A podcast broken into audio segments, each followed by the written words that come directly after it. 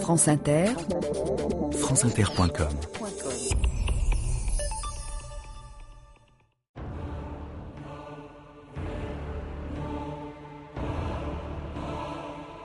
Le spectacle ressemblait au débris d'un monde qui aurait volé en éclats. James Forster, au large de l'Antarctique, janvier 1774.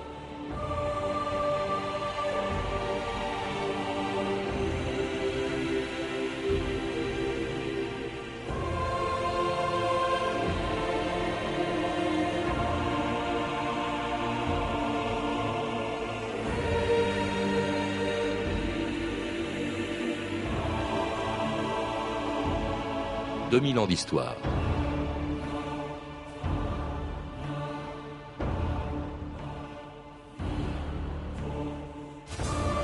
Il s'appelait James Cook, Dumont d'Urville, Barents, Nansen, James Ross, Robert Perry, Ernest Shackleton, Amundsen ou Charcot. Ils étaient anglais, français, hollandais, irlandais, américains ou norvégiens, et pendant plus de deux siècles, ils ont pris des risques insensés pour découvrir les dernières terres inconnues de la planète affrontant dans un paysage de glace le froid, le blizzard et la solitude, dans laquelle beaucoup d'entre eux allaient mourir en essayant d'être les premiers à atteindre le pôle Nord, ou pour découvrir à l'autre extrémité de la Terre ce continent mystérieux dont parlaient déjà les Grecs il y a 2400 ans, l'Antarctique, vers lequel au XVIIIe siècle, l'amirauté britannique avait envoyé un de ses plus célèbres marins, James Cook. Nous envisageons un nouveau voyage dans les mers du Sud. Il est impératif que l'Angleterre revendique de nouvelles terres. Et il reste encore, bien sûr, à élucider la question de ce fameux grand continent austral. Milord, je doute que ce continent existe. Je regrette, mais la plupart des scientifiques ne sont pas de votre avis, Cook. Euh, très franchement, Milord, ces messieurs ne retrouveraient pas leur chemin dans l'estuaire de la Tamise. Dois-je en déduire que si nous vous proposions le commandement, vous refuseriez catégoriquement de repartir à la recherche du continent austral Oh, si vous décidiez de me confier le commandement, j'établirai la carte de l'hémisphère tout entier, des tropiques jusqu'aux régions polaires. Quoi qu'il existe dans ces parages, c'est mon devoir de le découvrir. Ouvrez voile La barre à tribord. Barre à tribord, commandant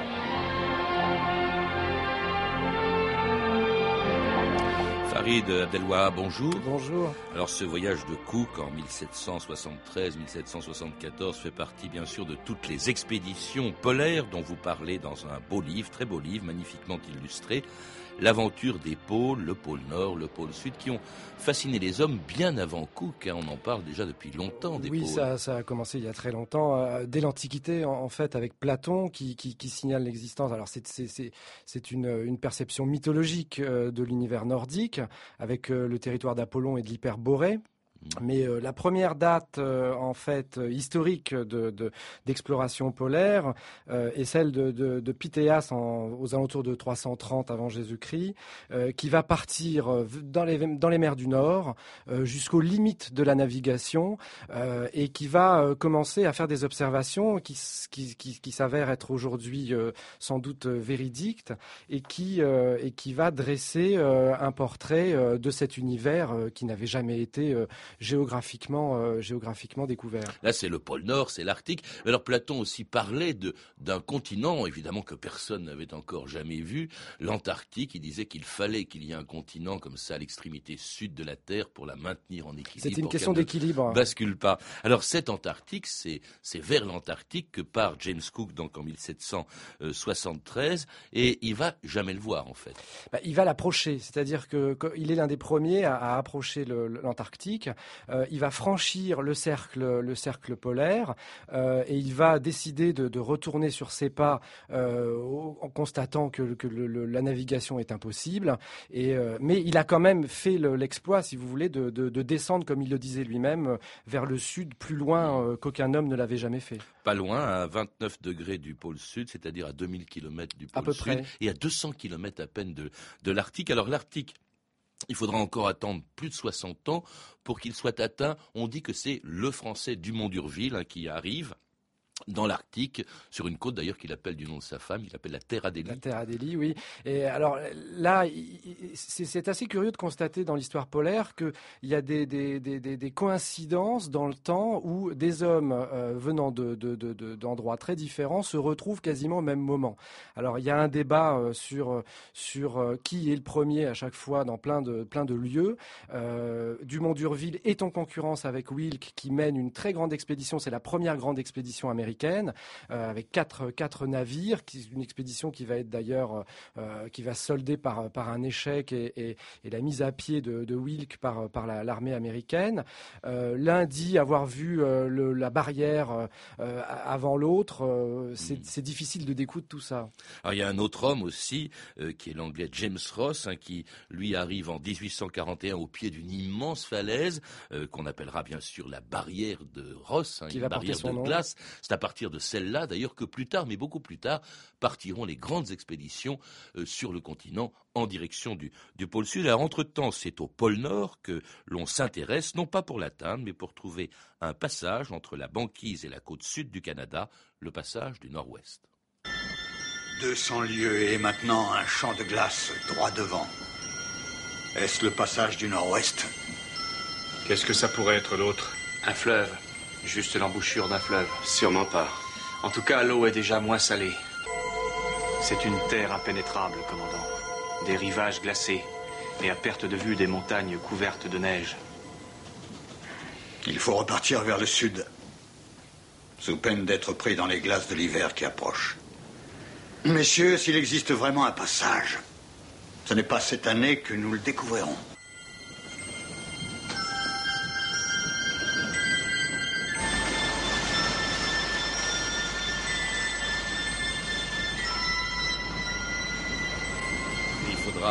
Faudra des années en effet pour qu'on découvre ce fameux passage. C'était quoi le passage du nord-ouest, Farid Et En fait, euh, si vous voulez, la configuration géographique est faite de telle façon qu'il y a des, endroits assez étroits que les, marins n'ont pas tout de suite découvert. Alors certains en ont découvert, ça s'est tombé dans l'oubli pense en particulier au, détroit de Lancaster, qui est le premier accès dans la baie de Baffin pour pouvoir passer vers le, détroit de Bering. L'idée, hein, il faut le rappeler, c'est de passer de l'Europe à l'Asie en passant au nord, au nord du Canada, du Canada où d'ailleurs il y avait aussi un passage du nord-est qui consistait à passer au nord de la Sibérie. Hein. C'est ça, à, longer la Sibérie jusqu'au euh, au même détroit de Bering, effectivement. Alors pour le passage du nord-ouest, cette, pour, pour l'un comme pour l'autre, en réalité, cette, ces, tentatives sont, sont provoquées euh, par la situation géopolitique de l'époque. Euh, à la fin du 15e, avec le traité de Tordesillas, mm. euh, sous, les, sous les auspices du pape Alexandre VI, le monde est partagé en deux et les Portugais et les Espagnols euh, ont, autorité sur les mers et sur les voies navigables.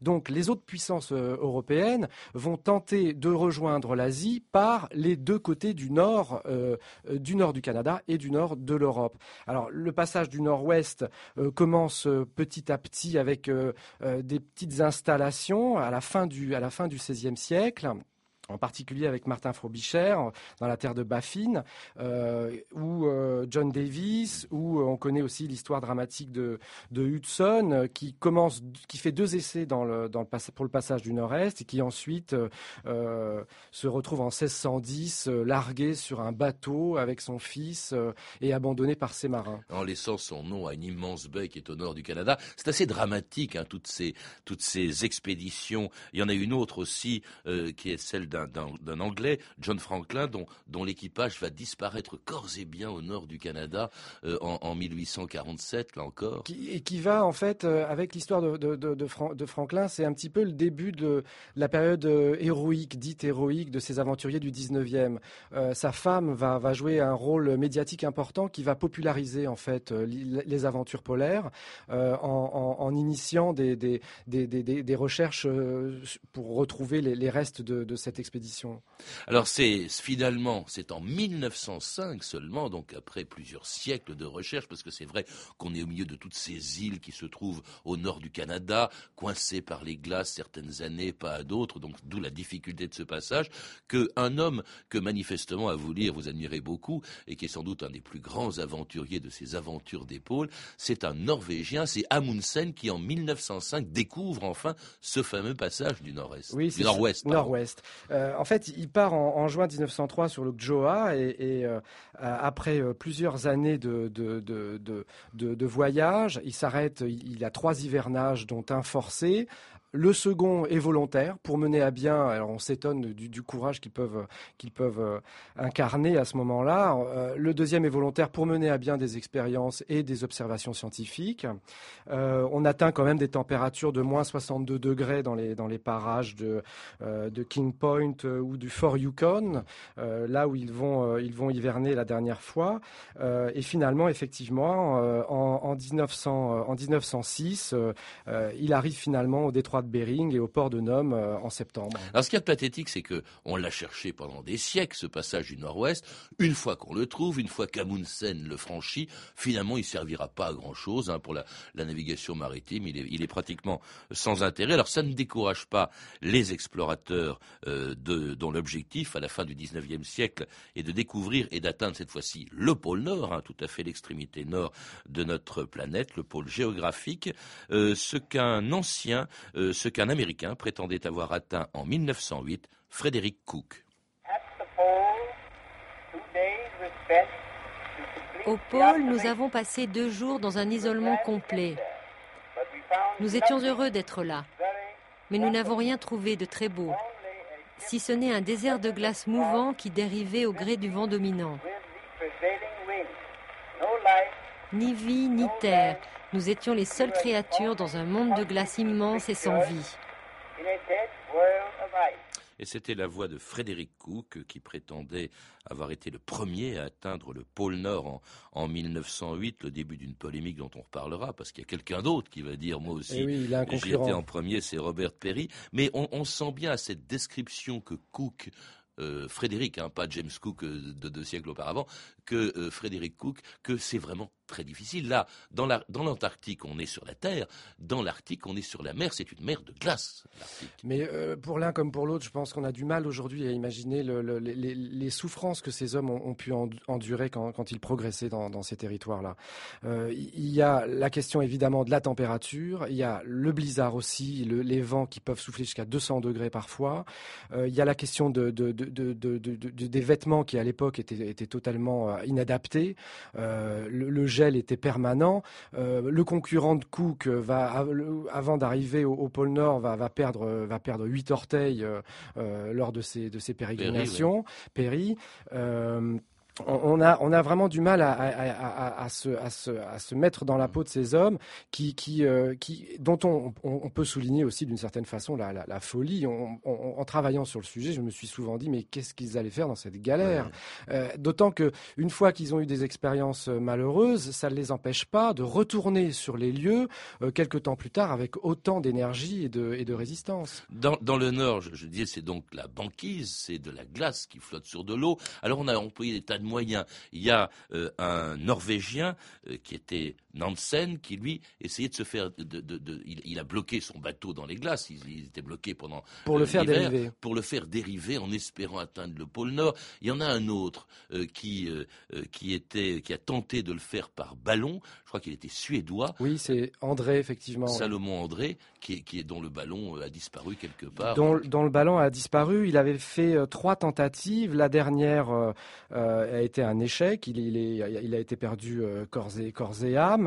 Euh, il avait euh, essayé d'aménager son ballon pour pouvoir mieux l'orienter, mais malheureusement, ces, ces, petits ajouts techniques n'ont pas, n'ont pas facilité les choses. Énormément de morts hein, dans ces aventures.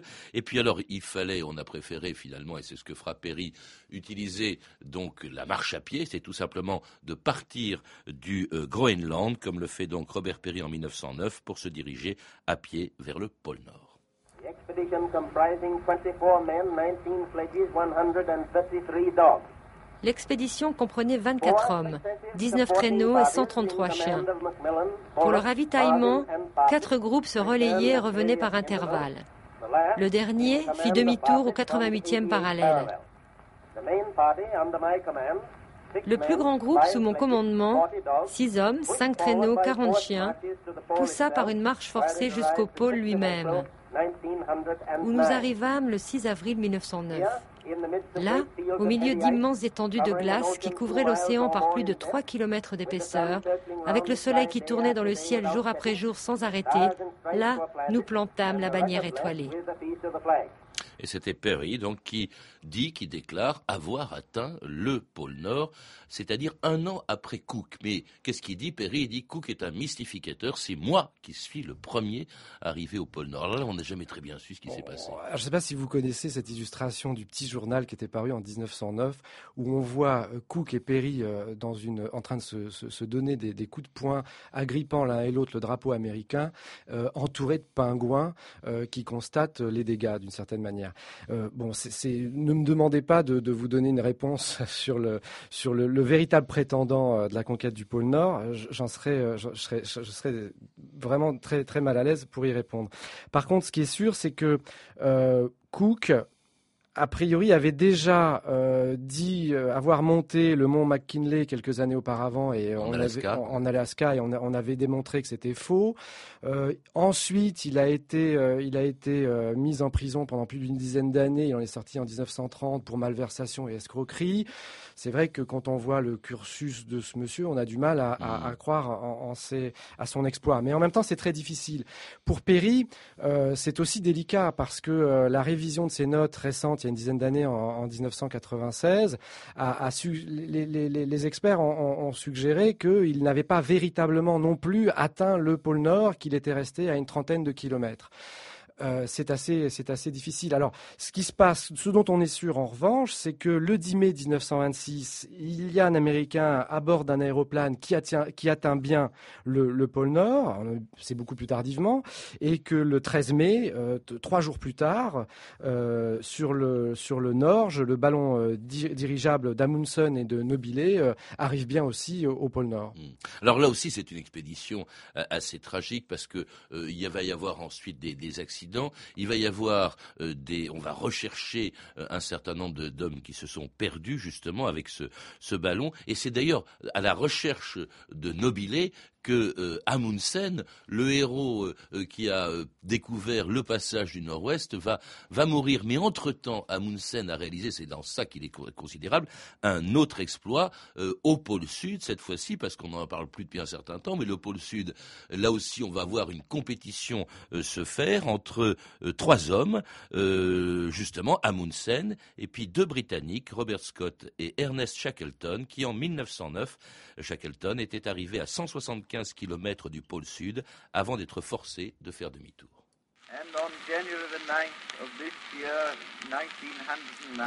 Le 9 janvier 1909, le drapeau britannique fut hissé à 88 degrés 23 de latitude et à 162 de longitude est.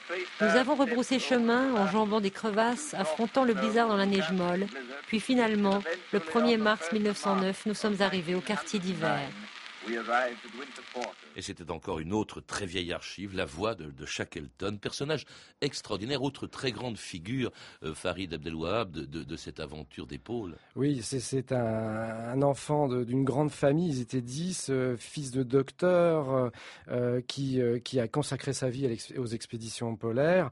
Alors, l'expédition dont on vient d'entendre le récit en, 1907-1909 avait quand même permis à, à Shackleton et à, son, collègue Marston de, découvrir le, pôle sud magnétique. Alors on sait que le pôle sud magnétique euh, change de place euh, au fur et à mesure du temps, comme le pôle nord d'ailleurs, avec euh, l'évolution de la Terre. et, cette, alors c'est une, c'est une, c'est une expédition ratée parce qu'effectivement, comme vous le disiez, il arrive à 175 km du pôle nord, mais en même temps c'était à l'époque aussi un grand exploit. Oui, parce que là, on n'est plus comme sur la banquise, on n'est pas sur de l'eau glacée, hein. on est sur un continent. L'Antarctique est absolument gigantesque, qui aura attendu des siècles avant d'être découvert, et où, se trouvent des montagnes très élevées. Il y a même un, volcan. en activité, l'Erebus, hein, euh, qui se trouve au, pied de la barre, enfin au pied, devant la barrière de Ross. Et là, il faut d'abord franchir cette barrière, cette espèce de falaise aussi, pour aller à l'intérieur euh, au pôle sud qui est à plus de 2000 mètres d'altitude, je crois. C'est ça, oui, oui. C'est-à-dire qu'en fait, euh, la progression, il y a une première, euh, une première étape qui est, qui est enfin, facile relativement, on va dire, mais il y a effectivement cette progression en altitude qui doit, qui doit s'effectuer et qui est, qui est la partie la plus difficile. Euh, Shackleton décide de rentrer D'autres auraient pu euh, euh, euh, forcer la mise. Lui décide de rentrer parce qu'il avait, il, avait pour, pour objectif de, de, sauver toujours la vie de ses hommes lors de ses expéditions. Et c'est ce qu'on va retrouver lors de cette grande épopée en 1914 dite de l'endurance, du nom du bateau qui, qui, va, qui va être pris dans les glaces, que Shackleton va diriger aussi. Alors, il, renonce donc à quelques kilomètres du, pôle sud, Shackleton, en 1909, et c'est là qu'intervient la dernière course-poursuite, à l'assaut d'ailleurs du dernier continent ou du dernier point du monde qui soit encore totalement inconnu, sur, vers le pôle sud. Hein, Shackleton a raté, et deux ans après, il y a deux hommes qui sont en compétition. On retrouve encore une fois Amundsen, hein, celui qui a encore découvert le passage du Nord-Ouest. On retrouve Amundsen et un autre homme qui est un Anglais, c'est Robert Scott. Alors là, c'est dramatique. Les deux hommes partent à peu près en même temps en 1911, direction le pôle Sud. Il faut que l'un d'entre eux arrive le premier. Alors, euh, Roald Amundsen avait gardé secret son, objectif. Euh, Scott euh, l'apprend au, moment où il est, il, croise le bateau de Scott croise le, campement de, de, de Roald Amundsen, et c'est à ce moment-là que Scott euh, apprend que euh, qu'ils sont tous les deux, si on peut dire, sur le même coup. Et euh, alors la grande différence entre Amundsen et Robert Falcon Scott, c'est que Amundsen me paraît être beaucoup plus organisé il a une logistique pour l'époque qui est euh, réglée comme du papier à musique. Et euh, le programme qu'il s'est euh, défini va être totalement rempli et dans les dates et dans les temps, ce qui est totalement exceptionnel. il prépare son voyage avec minutie et surtout son grand point fort, contrairement à Scott, qui lui va opter pour les poneys, Amundsen, lui, va opter pour les traîneaux à chiens. Et c'est ça qui va, d'une certaine façon, faire sa supériorité sur Scott. Alors, Arrive au pôle sud, euh, va même demander à ses compagnons de faire 20 km autour du pôle sud parce que doutant d'être bien arrivé véritablement au bon endroit, il préfère rayonner autour. Euh, ça nous ramène aussi à ce qu'on disait sur Perry et, euh, Cook tout à l'heure sur l'exactitude du lieu auquel on veut précisément arriver. Et il va laisser une tente euh, surmonté du fanion euh, de son bateau le Fram euh, et du drapeau norvégien que Scott va trouver avec ses, amis quelques semaines plus tard en, 1912. Ils sont totalement épuisés, ils sont à, bout de course, il leur manque des vivres. ils arrivent sur place et ils constatent que que est arrivé un mois avant eux. est arrivé un mois avant eux. Il a eu la délicatesse, si on peut dire, de leur laisser un courrier puisqu'il savait que mm. qu'ils arrivaient par un autre endroit et et à ce moment-là, euh, pour Scott, c'est, on retrouve dans ses notes personnelles, c'est, un échec euh, cuisant. Mais oui, mais c'est tragique même, parce qu'il retourne, et c'est sur le chemin du retour, après avoir découvert qu'Amundsen était arrivé un mois avant lui au pôle Sud, c'est sur le chemin du retour qu'il disparaît. Euh. Et c'est, une histoire, une des histoires les plus émouvantes, dramatiques et, et émouvantes. alors, pourquoi ils, euh, disparaissent Alors, l'équipe, l'équipe, euh, ça devient une peau de chagrin. Les uns disparaissent euh, après les autres. Ils finissent à trois avec Wilson, qui était son, grand compagnon, qui était un, grand artiste polaire, qui a pris en note tout le long du voyage tous les reliefs et, les, différents aspects de la progression. On les retrouve au mois de novembre 1912, gelés dans leur tombe naturelle, sous leur tente. Avec des lettres déchirantes écrites par, par Scott. Et en fait, on, se rend compte qu'ils étaient seulement à quelques 18 kilomètres d'un dépôt de vivres. Ils sont morts de faim et de froid. Et à quelques 18 kilomètres, ce qui, montre que, que les raids, si vous voulez, d'organisation et de repérage qui, qui étaient faits avant la, la, la, progression finale euh, étaient extrêmement importants. Et au kilomètre près, les dépôts de vivres pouvaient, euh, pouvaient euh, être fatals. Alors désormais, les deux pôles sont, ont été découverts, euh, euh, mais les expéditions polaires allaient continuer avec d'autres figures de l'aventure polaire, Charcot ou Paul-Émile Victor. À Rouen, où vient d'arriver le vapeur norvégien Fjellberg, l'explorateur polaire Paul-Émile Victor est venu surveiller le chargement des vivres et des équipements de sa prochaine expédition arctique. 150 tonnes de matériel divers seront nécessaires pour assurer la réussite de cette expédition qui, partie de Reykjavik, hivernera sur la calotte glaciaire du Groenland. Bonne chance aux 34 pionniers de l'expédition polaire française. Et c'était Paul-Émile Victor quittant euh, la France en 1949 pour des expéditions polaires. À quoi ça sert, euh, Farid Abdelwahab, d'aller euh, encore, qu'il y ait des expéditions polaires maintenant que les pôles ont été découverts ou atteints? C'est sûr que la géographie est bien connue maintenant et il suffit de cliquer sur Internet pour voir combien notre Terre est, quadrillée de, nombreux regards. Parce que votre, votre livre hein, parle énormément d'expéditions qui se sont produites de depuis, euh, après la conquête des pôles euh, En fait, si vous voulez, aujourd'hui, l'aspect le, plus important est, l'observation scientifique. Donc, il y a différents, euh, il y a différents registres, différents domaines dans lesquels les, les, historiens, ethnologues, scientifiques interviennent. il y a l'aspect ethnologique, parce que le monde inuit est encore un monde traditionnel, même s'il est, c'est pour l'Arctique, hein, c'est pour, l'Arctique, même s'il est en perdition d'un point de vue culturel, c'est quand il, y a quelques restes. ensuite, le travail de Maloride aussi dont on n'a pas parlé, mais un personnage extraordinaire. On l'a reçu souvent ici dans cette émission. De, de Mallory, entre autres, et de Paul-Émile Victor aussi, mhm. qui, euh, formé à l'école de, Marcel Mauss dans les années 30, a, tenu à, s'inscrire dans la vie quotidienne des Inuits pour mieux en, rapporter les, les, les us et coutumes. Euh, aujourd'hui, la question euh, climatologique, la question atmosphérique est, au cœur en fait de l'observation euh, polaire. Jean-Louis Etienne, qui va qui va bientôt partir dans une nouvelle grande expédition en ballon dirigeable, compte bien lui aussi mener à bien justement des, observations sur l'effet de serre actuel. Jean-Louis Etienne qui a préfacé votre livre. Et il y en a d'autres. Je pense aussi à Claude Lorius qui qui, part régulièrement en Antarctique pour étudier les glaces polaires et les, carottes glaciaires pour pouvoir, on peut remonter jusqu'à 400 000 ans avant, euh, avant mmh. Jésus-Christ, pour pouvoir analyser l'atmosphère et les climats euh, et, surtout l'évolution de ce climat-là euh, grâce aux bulles d'air qui sont prises dans les glaces et que l'on peut, que l'on peut étudier. Les climats du passé, mais alors ceux de l'avenir justement, ils sont plutôt compromettants pour ces pôles.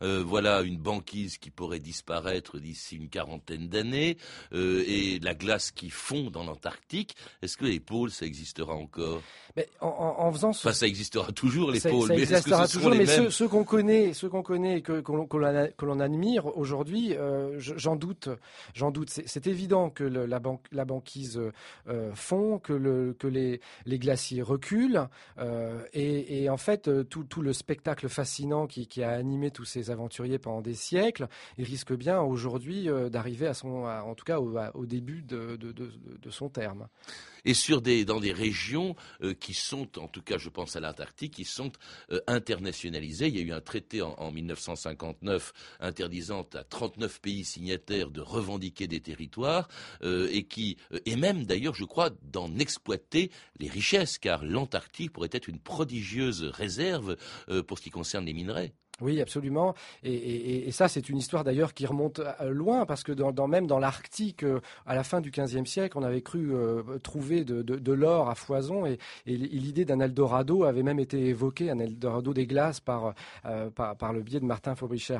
effectivement, peut-être que des richesses se cachent là. d'un point de vue scientifique, en tout cas, il reste énormément de choses à découvrir. On, parle d'un lac gelé qui est en profondeur sur le continent antarctique et qui permettrait peut-être de faire des découvertes ou de trouver des, restes de vie très très anciennes. Donc d'un point de vue scientifique, ça reste un terrain encore à, à, défricher. Et puis des choses à découvrir, on les découvre aussi dans votre livre, Farid Abdelwahab, L'aventure des pôles, préfacé par Jean-Louis Etienne, magnifiquement illustré. Hein. il y a beaucoup d'illustrations faites par d'ailleurs un certain nombre de ces aventuriers des pôles, et un livre publié aux éditions Sélection du Reader's Digest, donc L'aventure des pôles de Farid Abdelwahab.